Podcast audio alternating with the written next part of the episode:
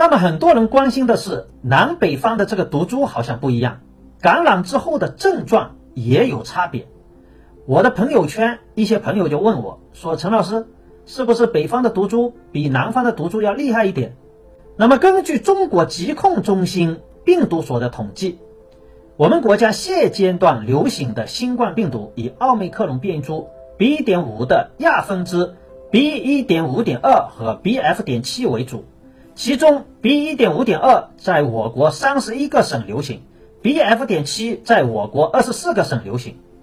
那么北京流行的变异株呢，是以 B F 点七为主；广州流行的变异株呢，是以 B 一点五点二为主。其实不论是北方的 B F 点七，还是南方的 B 一点五点二，其实都是 B 一点五的儿子，或者不恰当的说，无非一个是儿子，一个是女儿，都差不了多少。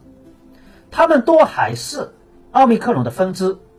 病毒的毒性、致病力和传染性是不会有本质性的改变的。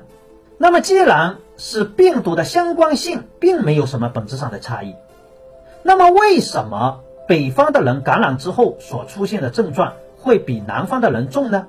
其实这背后的主要原因啊，跟病毒本身的关系不大，而是跟地区之间的气候差异有关系。因为奥密克戎现在是一个上呼吸道疾病，上呼吸道疾病呢，主要就是在鼻腔里面防止，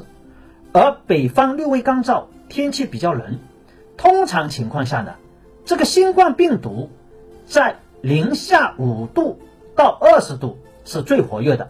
在十度到十五度的空气中可以存活两百四分钟，那么北方的这一种低温就比较适合病毒生存与活跃。而南方的气温呢，相对比较高，比如广州的天气大致都在十五度以上。当然，大家不要因为听了我这一期节目之后，然后就多往海南跑。总的来说，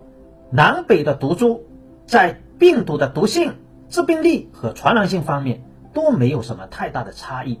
那么，所导致出现不同的临床症状。一方面是由于气候的差异导致病毒活跃度不一样，另外一方面是对于一些老年人以及有基础疾病、肥胖的人群来说，感染之后的症状会相对明显一些。